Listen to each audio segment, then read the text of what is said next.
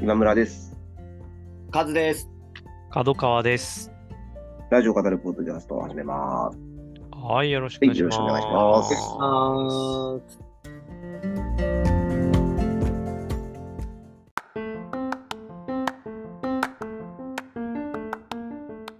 先日、うん。えー20日の木曜日ですかね。はいはいはい。このポッドキャストの再生回数が3万回を突破ということで記念して、うんうん東中野の雑談というクラフトビアポッドキャストバーで公開収録イベントをうん。うん。やらせていただきましたですね。楽しかったですねねうん。え。本当、来ていただいたね、皆さんにちょっとメッセージくださった。はいはいはい皆さはんにね、本当にありがとうございましたと、感謝ですと。い。ありがとうございました、ね本感当。じでしたけど、うんなんか、僕ら自身もね、このポッドキャストを初めて、初めてうん、初めて初めて、うんあの、3人でリアルでね、会うっていうそうですね。か勝さんが何度もね、やっぱリアルっていいね、みたいなね、話をね、してましたね。そうですね。いやーだからリアルしてなかったんだっていう、その、うんなんか驚きと、 なんかね、不思議な感じもありますよね。うん。なんかす、うん。毎週のことだから、うん、なんかリアルで会ってないって感覚ももはやないというか。そうですね。確かにう確かに。ん。うん。もう来てくださる方々もね、自分でポッドキャストやってる方も多くて、あびっくうんうりんしましたうん。ねポッドキャスターたちのね、集だ集いみたいな感え、じそにうですね。なってましたね。ううんんまあ、あの場所自体がそういううんうん。場所を多分分ね、目指してるところでもあると思うので、もうキラキラ星さんに始まり、うん。うん。 3人人の皆さん、いマライオンさねん、ミセフルさんとね、はい。もうそのままちょっといいですかみたいな感じで出ていただいて、うん楽事前しいに時間ね、を何も言わずにも。そうそうそうそう。うん。楽しい時間を過ごさせて、僕らの方が本当ね、もらったっていう感じでしたね。本当ですねうん公開収録とも言うまではいかないかもしれないですけど、うん。またああいう形でね、集まって収録するというような、うんうんうん。そのままね、終わってお疲れって感じであそこで飲むとかね、うんうんうん。やれたらうん楽しいなと思いますし、うんうんうんうねん。、そういう機会をまた設けられたらいいなとね、いいです思ねますね。うん。まあ、こういや元気にね、続いてることで何よりということですよね。うん。楽しかった。うん。うん。あの模様は、まあ、ちょっとだいぶ長くなったんですけど、はい二2つに分けてはいはいはいはあのアップすることができましたので、い。はいはい。ちょっといトーつタルもと、何時うん間、どんぐらいになってるんですえっかと、2時間弱ぐらいですね。 2時間弱。うあん。1時間40分ぐらいかな。ーうん。ちょっと前半と後半のバランスが悪くなっちゃって、うん。前半が1時間十何分で、うんうんうん後半が30分ぐらいっていう状態のああ、なるほど。 あれになっちゃったんですけど、前前半半がが、。と3人さんであ、そうそうそう前そう。半みたいな感じですね。そうですね。はいはいはいで、マーはライオンさんとミセブニさんい。なるほどですね。後半という形で、うんはい、やってますので、うんうんうんいろんなね、ポッドキャスターたちの、えーお話も聞けるので、うんうん。いいですねち。ょっと長いですけどね、あのー時間見てうん。はい聞いていただけたら嬉しいなっていう。は聞い。き聞き流し、いい感じで聞き流そうでしすね。なんかあの、してる時の、はい、うん。横で BGM と的かねに。、はい。 BGM 的にね。田口さん、僕まだ聞けてないんですけど、はいはいはい。自分たちの。あの、普段のここで語ってるのと、はい。雑談で語ってるのなんか違いありましたリアルで語ってる。うんまあ、やっぱりテンションが、ああ。うん、ちょっと朝とは違う感おじが酒しもま入す。ってま そすしね。うですね。 うんそうですよね。うん。すごい、あのー楽しそうですね。うんああ、そうですか。うん、いつも以上に。うん、なんか、盛り上がってる感じが。すごく、はい、ありました。うん。なんかその、まあもちろん自分が出てるわけですけど、まあ、関係なくとまではちょっとなかなか言えないですけど、まあこう、第三者的に聞いてても、うん なんかこう、みんな楽しそうだなっていう感じの、はい、あの放送になったなとは思いますね。はいはいはいうん。そこまでその、今回はね、あの聞いたラジオの話というよりは、お互いのポッドキャストの話したりとか、ううんん。ね、っていう機会が多いので、まあそういう意味でもね、中身的にもちょっと特別編っていう感じになっはいはいたかはなといはい。うん。思いますし、なんか、まあちょっとその場の雰囲気、少しこう、えー環境ノイズというか、うんうあん。のスタジオの外で喋ってる音とかも少しあの入ってるような、うんえはい、感じで、今回あの、あんまり BGM、あんまりとか BGM つけないで、うんうん。その、サブとこだけ、そうですね、入れるような形で、あのやってみたので、うんそれもちょっといつもと雰囲気少し違うかもしれないですね。へえ。うん楽しみです。ちょっと聞いてみたい。うん。そうですね、ぜひぜひ、あの、 聞いてみて。あの、特にね、カズさんすごい楽しそうだなと思いま した、ね。あリアルだから、リアルいいなっていう。うん、うん、そうそう、すごい嬉しそうで。うん。そこら辺もね、ぜひ、ねはい、楽しんでいただけたらと思います。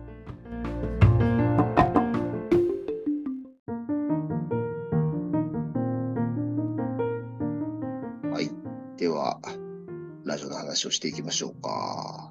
うん。前回あの3人人の小星さん来ていただいてはいはい。 「オールナイトニッポン」はメンバーがね4月から少し変わってね。アドさんとうん。あのちゃんの「オールナイトニッポン」はいはいをはおいすすめねしてもらってあと何でしたっけもう一人う、んあいみょんさんか。そうですねあいみょトんリもプねトリプル A って言ってまそうそしうたトリね。プル そうそう言っていてうん。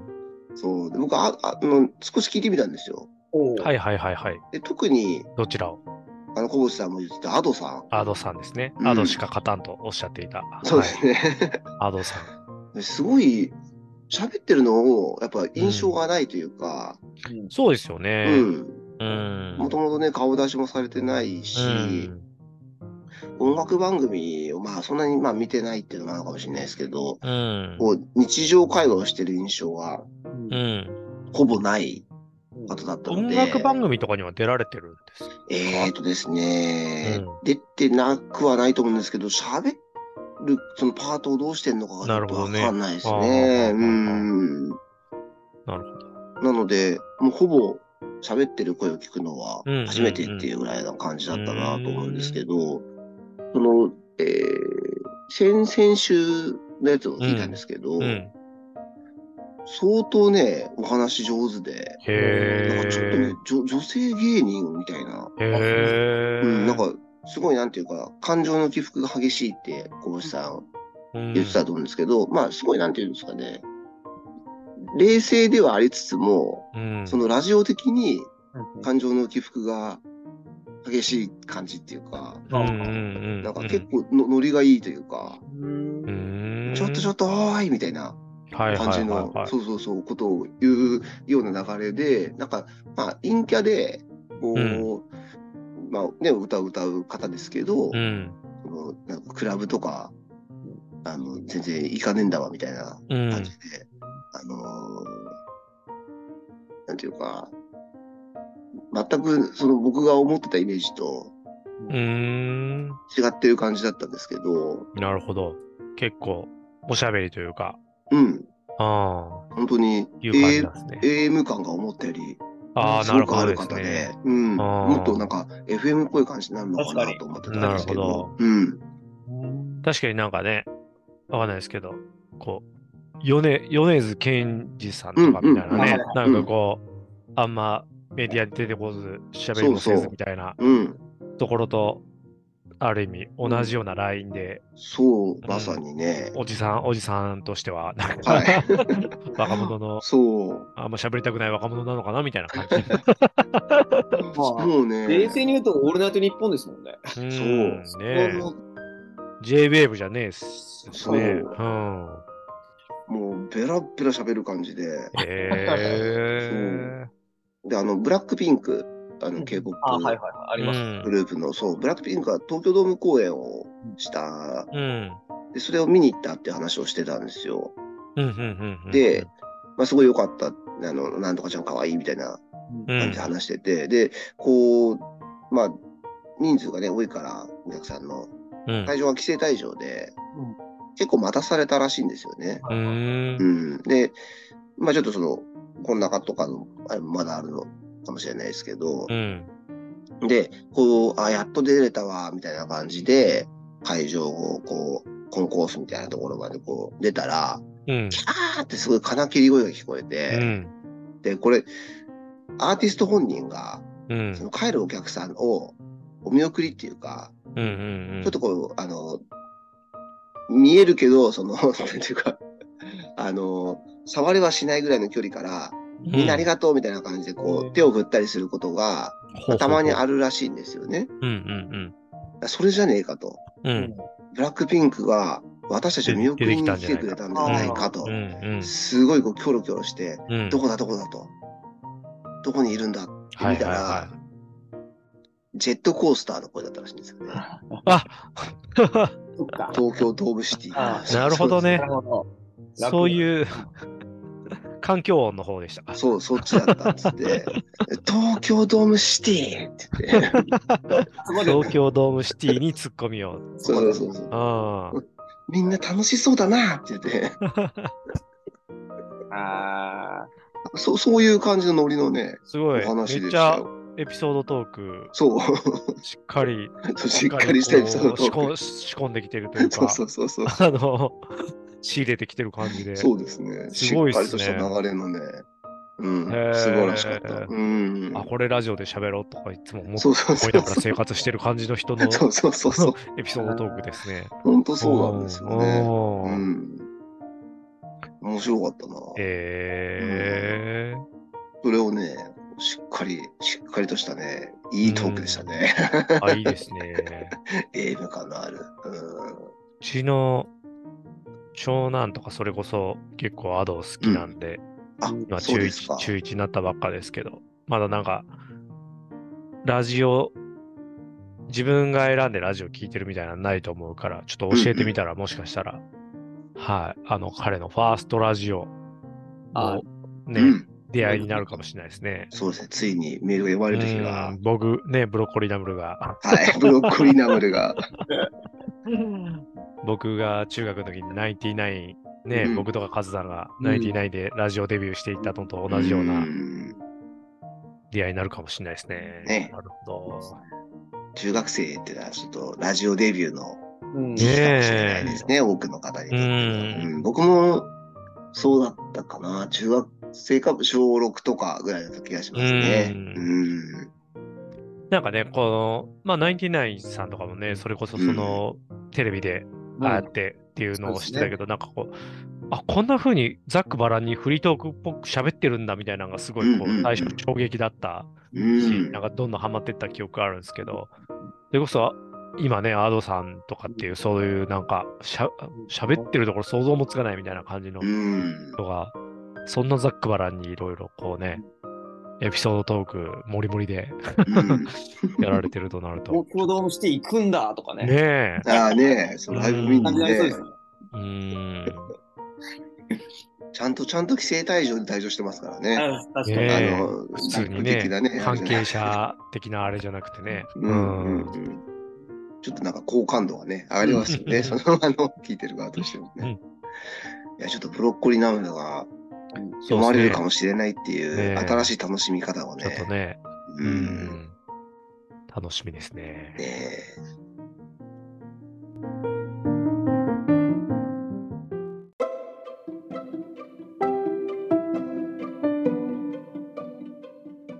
あと、新しい番組だと、うん。その、コネクトはいはいはいはい。ね、始まって、うん。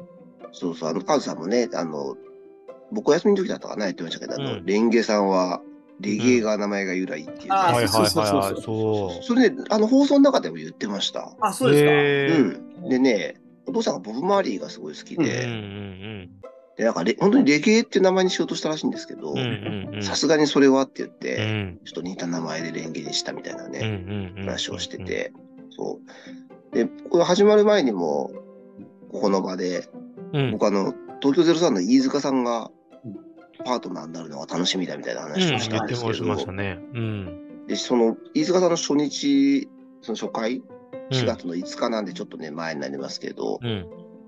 は結構しっかり聞いたんですよ。うんうんうんですごいね、いいコーナーだなっていうコーナーがあっうん。て、トークコーナー。はいはいはい。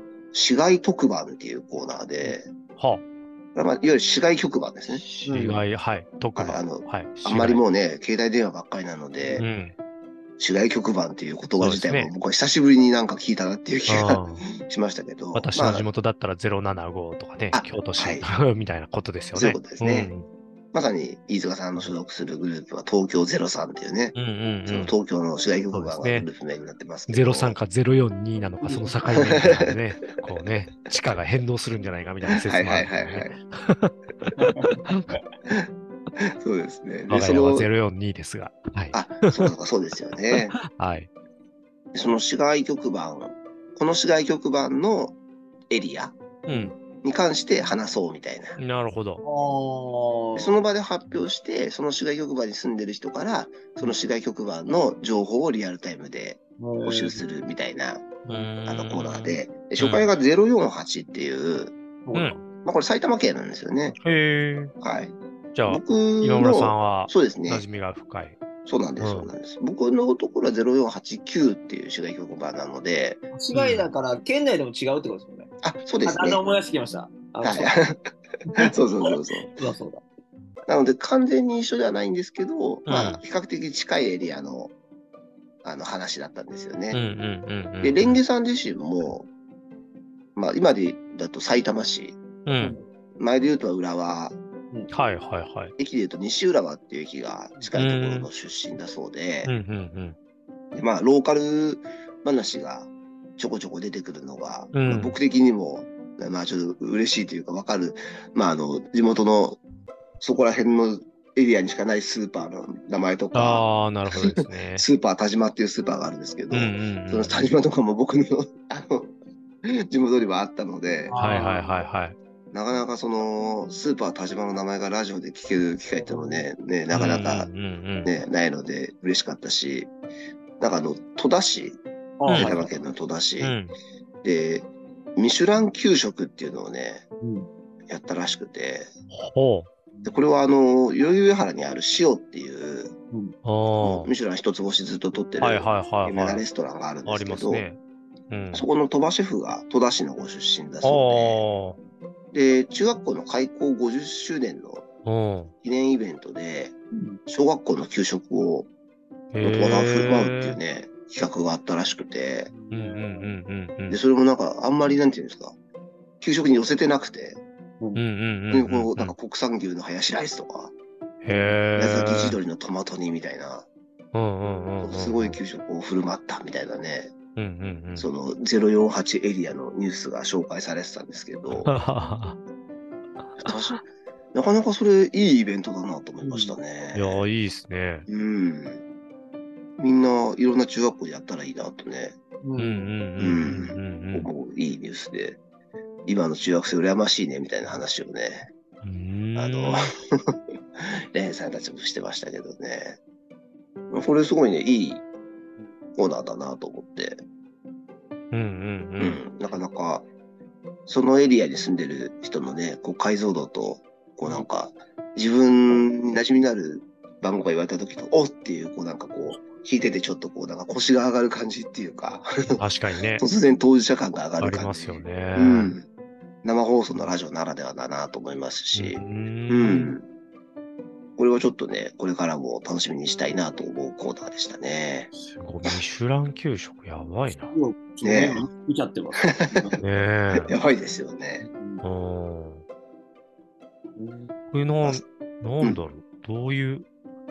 地元の方なんですね。あ、えっあなるほと、どね出身だって言ってました。わざわ今、ざ今も住んでるのかなちょっと、ああのそここは話してたかな。へうえ。ん、お金とかどうしたんだろうとか、ちょっと気になるねえ。ねどういう、あれだったんでしょうね。この、いわゆる材料費的な部分は、その、給食の範囲内でうんやってんすかね。ねでも、ステーキとかも出てたからな。マジっすか。ステーキそうですね。。宮崎県地鶏ステーキのトマトソース。うんああ。ポテトサラダアンチョビ風ですよ。は はー。風、いい風でだすから。ね。えあートロピカルフルーツオレだ。うんうんうんえそうそう、なんか、その日でも帰ってからもお母さんへのリクエストが、ーうん。そのレベルがすごい上がっちゃって大変なんじゃないかみたいな話うんうをんしてましたね。うんそうそうそううん夕夕暮れなトロピカルフルーツオレっていうのが、そうそうあったって言って、うん。ああ、夕夕暮暮れなれトなのロあピれカルでフルすーツオね。レないのみたいな話になっちゃわないかな、みたいなはいはいね、はいはいそうそう話があったりね。夕暮れなトロピカルフルーツオレは、あれ普通うんに夕暮れなの売ってる、あの、あれじゃないですかね。そうですね紙パックのやつですよね。はい、多分あの、買えるうんものだと思いますね。うん。これ素敵な企画ですね。そうですね。あとなんかね、愛好家同盟っていう、うんこう偏愛を語るおゲスト呼んでっていうような、で、その初回はね、うんうんうん駅の水漏れ愛好家っていう、いえ、すごいところやん。ね、 あの駅でこう水漏れしてこう、ああ。あーはいはいはい逃がしてるやつありますよね。ありますあります。うん、やっぱり地下鉄だとどうしても地下水が漏れ出しちゃうらしくて、あの別に雨漏りしてるねわけでは、うんあのないんですけど、それをこうどういうふうにうまくあの逃がしてるかっていうね、ほほー応急処置中が好きみたいなね話してましたけど、うんもうお客さんにかからないようにね、どうしうよんうどうどうするかってはいはいいはうい努力がね見えると感動するみたいえなー話をすね、ごいな初回のゲストの方してましたけど、ははーん。えそそれは何え一人一人の方が出るうん、そうですね、その、あの、あそうそうそう、あ確かにそうか、複数人来るパターンもありますもんね。あその人の時は、一人の方でしたね。うー必んずそうなのか、ちょっとわからないですけど、うん。コミュニティもあるんでしょうね、そういう。ねうんうんうんえ、 なかなかね、集めるのも大変そうだなっていう気がしますすけど。ごい偏愛だな。そうそうそうそう。なので、まあ、水曜日、飯塚さんのなんですけどね、うんあの、楽しみに聞いていきたいなというふうに、うんうん初回に、ううんんあの、思ったというところでしたね。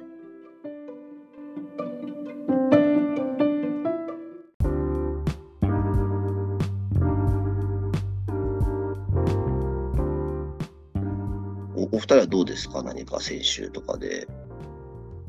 先週、そうっすね。先週ね。先週何だったかな。 ああ、あの、脚本家の渡辺彩さんの特集がアトロクであって、ありましたね。うんそうだそれちょっと聞けてないな。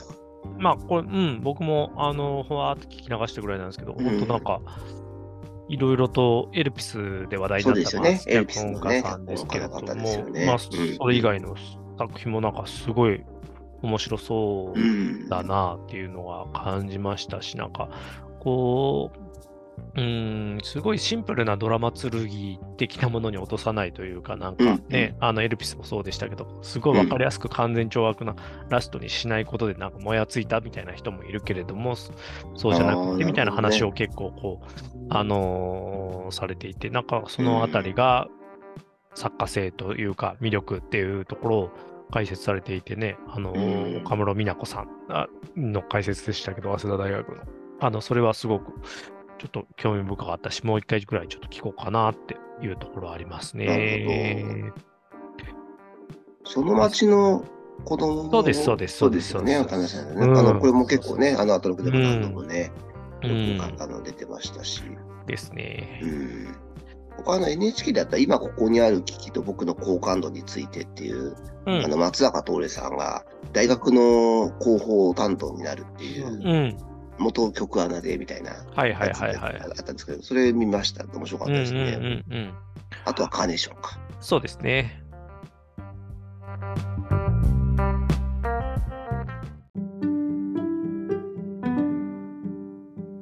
あと、えーまあ、これ、サクッといくんですけど、あの、はいセッションで、おはい、えっ、と、ちょっとまあ、以前にも私話したんですけれども、あの、ジャニーはいはいはい。性加害に関すうんうんる話を、えーニュース、特集とかではないですけど、うんうんまあ、今週、まあ、今日のニュースみたいなので、はい。あの触れて取まりした上ねげて、うんうんえーそれに対して、まあ、チキさんもあの、コメントを出されていて、うんうんうんっていう感じでしたね。うんえっ、と、まあ、触れ方的にあのぐらいがギリギリなのかなっていうところぐらいをうんこう触られてるっていう感じうんでしたけど、多分本当に多分知識さんの本当のスタンス的にはその報道が今されてない状況とかに対してこうもっともっとこう切り込んでいきたい思いは多分ご本人にはあるんじゃないかなとは思うんですけどなんかあれのバランスが今限界なのかなっていう感じのうんあの時点では、今今はね、あの多少というか、うんまあ、ウェブニュースあの、テレビ局だったり新聞のウェブニュースが多いとは思うんですけど、うん報道されてる、ね、いくつか報道が出てるような形になりましたけど、えテレビ局はほとんどまだないかな。あのそうですね NHK のウェブぐらい。そうですねううんん。うんテテレ東なさかなぐらいですけど、うんあのそれが出るよりも、まあ、少し前というか、そうですね。ですね、やっぱり、あの最初の段階でね、なかなかそこに対しての報道が出てないっていう状況だったですけど、うん。うん、まあ、やっぱりセッション、そういうとこをきちんとっていうのはね、まあ、聞いてでも、それでもギリギリでしょうけどね。うんギリギリだし、まあ、どうかなというところは、正直思うところはうんまだまだありますが、ううん、ここはまあ、ちょっと、僕は個人的にも見ていきたいかなとは思ってますね。なんか、うん、今回今週のアトロクもまあ、だから、 それこそね、ブレンダン・フレイザーさんの話の前に、あのインタビューねそうですねインタビューが出る前になんか、あの、その性加害が、ブレンダー・フレイザーさん自身が被害に遭っていて、干されていたっていう時期があっそうですねて、うんみたいな話を、なんかこう、口ごもりながら歌丸さんも話されていて、なんかちょっとこうんう、よぎってはいるだろうな、少なくともっていうのは、うん確実にね、その話題になるときに、 あの、あるだろうなっていうのはあったんですけれども、ううんん、ちょっとね、あのあたりの当たり前は本当に変えていかないと、変えていくんだという空気感を世の中が作っていかないとっていうのもありますし、あの、まあ、チキさんも、そのファンコミュニティ自体もちゃんとこれに対してはこうしていく必要があるというか、それを見て見るふりするとかではなくってっていうことを言ってこうましたねおっしゃってましたね。うん。だなっていうのはね、ちょっとこう動きとしては一つ。そうですね、うん。ちょうど昨日ね、あの事務所側の声明が出て、はい。うん。少しこれまでと、まあ、違うというか、やや踏み込んだというか、うん。なのかなという印象は、うん、まあそうですね。うん、まああの声明に関してはちょっと、あれに、ノーコメントにしま すが、何も言ってないのと同じだと僕は捉えてるんで。ああ、そうか、うん、まあでもね、あのままじゃいけないっていうのはもちろん、こう、うんあの、海外進出とかもしかもここから目指すって言ってる、こそうですね。ね、うんある種事務所レベルが不可能でしょうからね、もうここからね、海外進出、このまま行くのは。う、うんん、ねえ向こうのカルチャーの方がそのようにものすごく厳しいので、うん、とは思いますね、っていう話ですうね。んうん。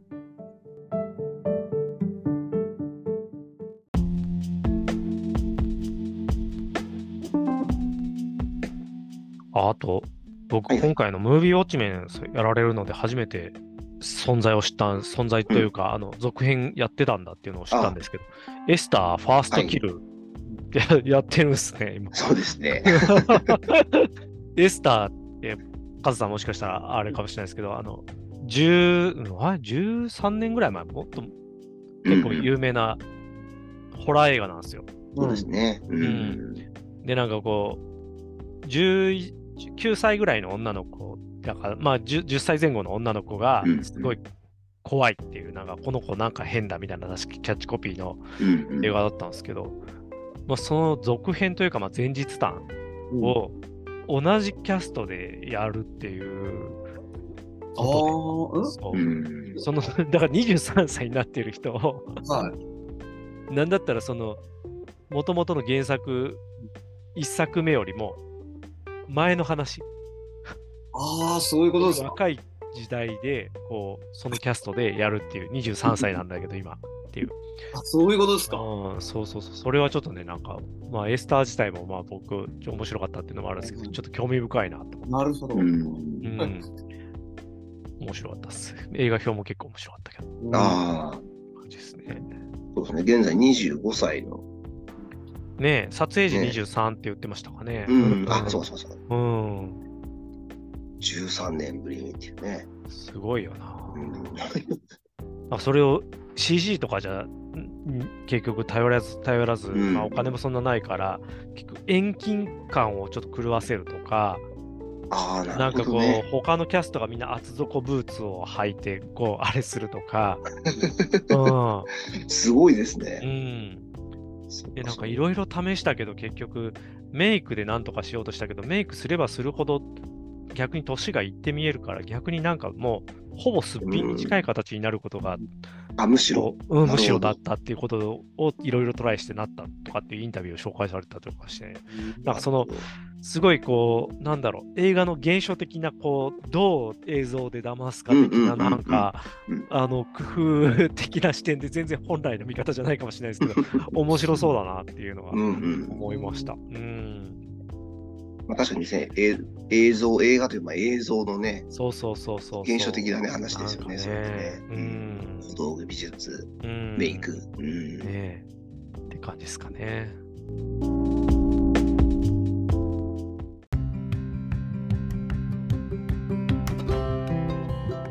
であと日展ですけれども、日展はあれですね、ゲストに三沢瀬奈さんといううんうんうん。江戸切子職人の方が出られたんですけど、はいはいはいその方はあの以前これでも触れたんですけど、セブンルールという、うんんんもうあの3月末で終わってしまったんですけど、女性のこう活躍にフィーチャーしたドキュメンタリーというか、あのまうあ、ん情熱大陸みたいな、あの番組がフジテレビであって、はい。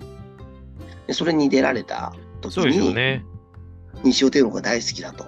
ラジコかなんかでアプリで聞かれてて、そうですね。うん、何気大なきいく、画面をね、だかガンと出して。らカズさんが見てたら、日天の話がテレビで されてるから、びっくりしたっていう話を、はいはいはねい、されてましたよね。うんうんなんですけど、まあ中ではその話は全く、その話ではなくうんそうんうんの日展がもともと好きだっていう話はね、うんうんうんあの全くさせれずに、こう、すごくく冷静なむしろ感じで、あのやられてて、本当ね、あの、知らなかったらというか、その、自分のルール見てなかった人からしたら、あの人、日展好きだっていう感じではね、あの、うんうんう全んくバレないような、あの、冷静なテンションで、あの、ご出演されてましたけ ど、もうちょっとそのね、あの、好きだっていう話してもいいのかなってちょっと思ったりもしましたけど、まあ、いろいろね、あったんですよね。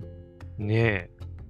なんかもともとあの、デコ伝をしてたって言ってましたね。はいはいはいはいはいはい。あの、デコレ携ーション帯をデコレーションする、うんはいはいはいはいはい。昔でありましたけど、う。うん。あれがすごく好きで、友達のとかも頼まれてやるようなうんん。感じだったから、まあ、ネイリストに最初なろうと思って、うんうんうんうねんでもネイリストももう飽和状態だから、う。ん。このままネイリストになってもダメなんじゃないかみたいな思いから、いろいろ探してた江戸切子を見つけて、今所属しているところにもう本当に惚れ込んで、うん。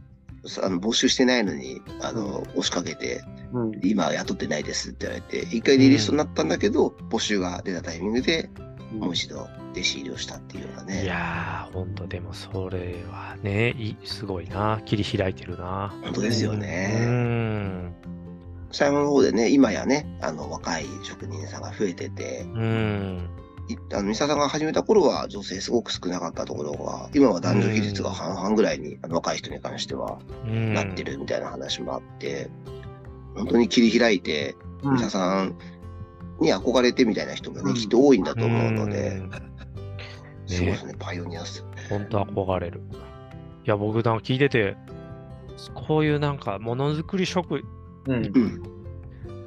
とかなりたいなって思いました ね。ああ。ああ、だって今もし自分がね、あの小学生だったら、こう、そういう人生ありだなって思いましたね。うんうんすごい。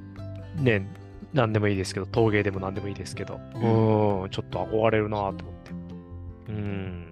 なんか、僕ら、今中学生教えてるので、うん、うん、ものづくりの方々に触れる、うん。あって中学校って少ないかもしれないですね。ねえ。いや教育あーってそいううか体験だった時に、いうん。つもこう、つなげやすいと、まあ、職場体験っていう、うんうんんあの、中学校2年生のところに時にうん5日間くらいかけていくっていう制度があるんですけど、うん学校とのつながりで5日間受け入れてくれるところって言ったらある程度こう職種が決まってくるっていううか、んん。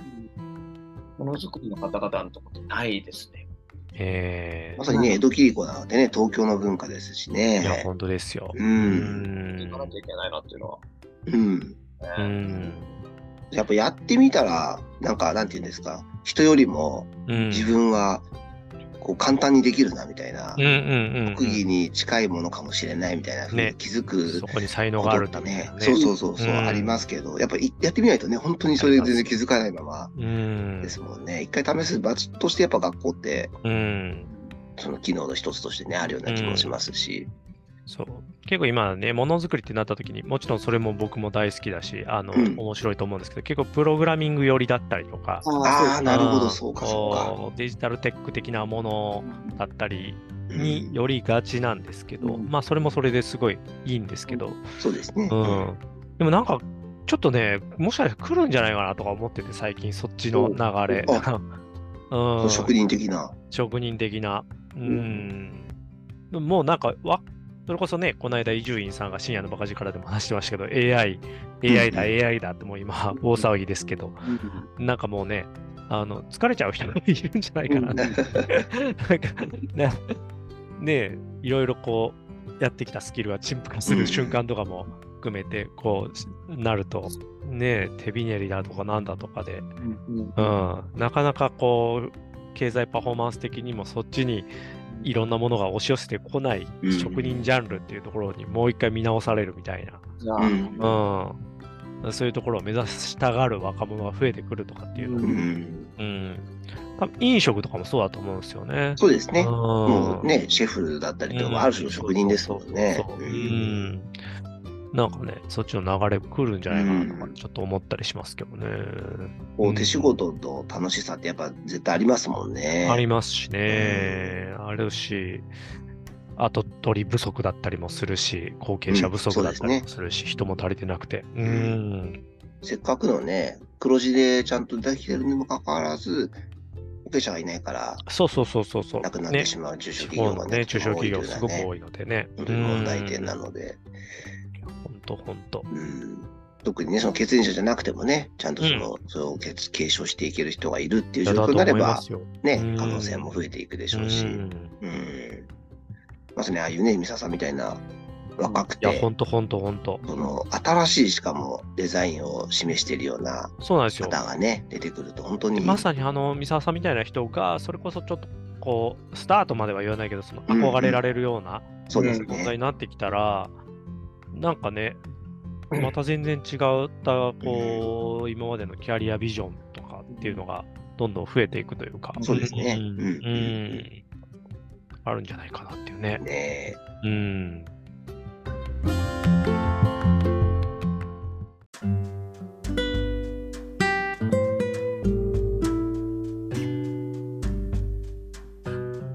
じゃあそろそろですかね。あのー公開収録の時に、うんカズさんがうん、観音温泉の,、あね、あのペットボトルをあ、はいはいはいはいはい。通販で手に入れて持ってきてくれて、うん今僕は それ飲みながら今日収飲む録をお飲む届温けしており泉でまししたたた。ね。飲む温泉。うんはうい。んなんかこういうのもね、いいですよね。やっぱいいでりすね。リアルだからこそ、ああいうサプライズができ て、。そうなんですよねはいなかなかね。とても楽しかったです。う。うんんあ、これちょっと買いたいけど、ちょっとこう量が多くて大変だなみたいなのもね、リアルだったらみんなで分け合ったりとかね、そうですね。安いですもんでねき。るし。うん。なんだったかな、カニカマの時にそれあったかな。あねうんなんかあったあのね結構量多いんですよね、あれね。そうそうそうそうカボスねそうそうそう一家庭で買うのちょっとしんどいなみたいな。 ねそうそうそうう、そうんまたね、そういう機会もぜひというところで。いはいはーい。じゃあ今週はこの辺で。はいはい。ありがとうございました。ありがとうございましたはい失礼しまたす来週